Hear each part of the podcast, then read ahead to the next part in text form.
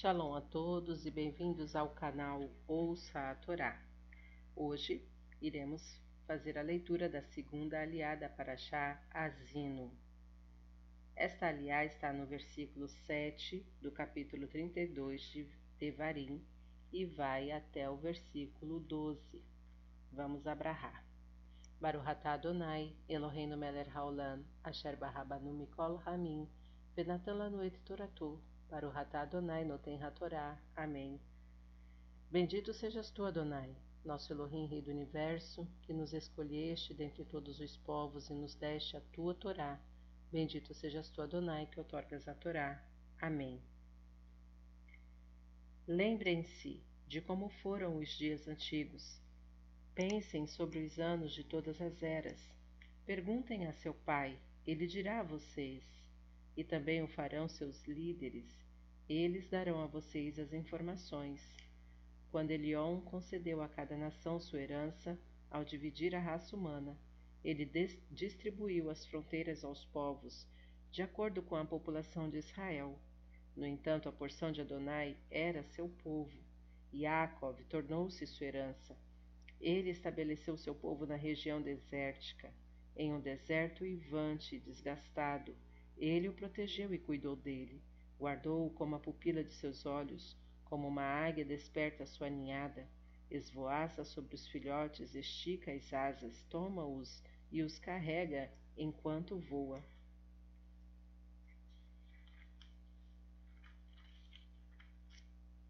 Apenas Adonai guiou seu povo, nenhum deus estrangeiro estava com ele.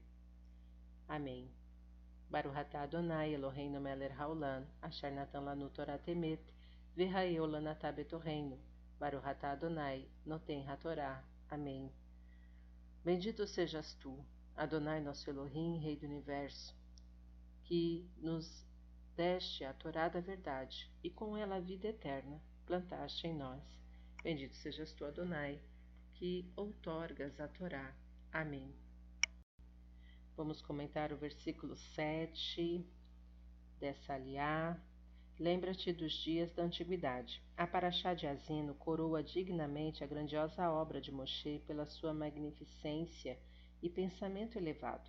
O profeta reuniu todas as riquezas da poesia e da eloquência para introduzir na alma de seu povo a sua preciosa prédica.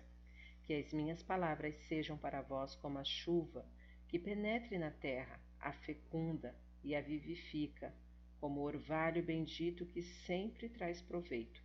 Após essa poética introdução, Moshe resume em poucas palavras a história dos hebreus, evocando seu passado, sua modesta origem, suas felicidades e suas iniquidades. Mais adiante adverte sobre as desgraças que alcançarão o povo que, embriagado pela fortuna, esquecerá a sua missão moral para entregar-se inteiramente aos prazeres materiais. E engordou-se Exurum, Israel, e deu coices, engordaste, engrossaste, e te e de gordura te dobraste, e abandonou a Deus, que o fez, e desprezou a forte, a fonte da sua salvação, a, o forte da sua salvação. Pergunta a teu pai: Como povo eterno, vocês não podem contar só com o presente. O dia de hoje pode ser triste e o presente muito cruel, mas não desanimem. Estudem o seu glorioso passado e constatarão que tudo o que parece somente acontecer a vocês já aconteceu várias vezes e mesmo assim o povo sobreviveu. Quando este pequeno povo judeu é colocado no centro das contendas sociopolíticas mundiais, quando nos consideram um bode expiatório para todos os acontecimentos importantes da história, não se deve ficar surpreendido. Pergunte a seu pai, aos seus avós, e eles contarão que aquilo que o deixa perplexo não é um fenômeno único na história universal. Saiba que sempre foi assim. Quando o Altíssimo distribuía as heranças às nações, vivendo então os povos em paz, quando separava os filhos dos homens, separando-os em diversos grupos étnicos, fixou os limites dos povos, isto é, em tempos de guerra, surgiu sempre o problema. Por causa do número dos filhos de Israel, o que fazer com este pequeno número de judeus? E se quiser saber por que isto acontece? Porque a porção do Eterno é o seu povo, nós somos uma parcela do Eterno. Jacó é a parte da sua herança, porque vós sois o sustentáculo deste mundo e do mundo de além, diz o Midrash Tanhumá. Não existe outro povo que, proporcionalmente, tivesse contribuído tanto para o desenvolvimento científico, cultural e social da humanidade. E se perguntarmos a, a nós próprios por que o desprezo da parte do meio ambiente não judaico, Moisés nos responde: E engordou-se Yeshurum, Israel. E deu coices. Mal adquirimos fortuna, tão logo temos mais preocupações econômicas Começando a viver em opulência e fartura, esquecemos os ensinamentos da Torá, afastamo-nos da religião judaica, sacrificaram aos demônios, que não têm poder divino. Sacrificamos tudo que nos deveria ser sacrossanto, o legado espiritual de nossos antepassados aos deuses que não conheceram ídolos desconhecidos.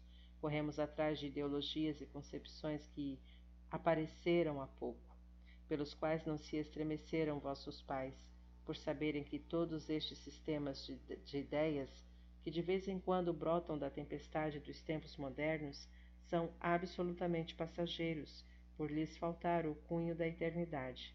Vivendo no seu próprio solo nacional, todas as iniquidades do povo de Israel serão apagadas. Este é o comentário da Torá. Shalom a todos.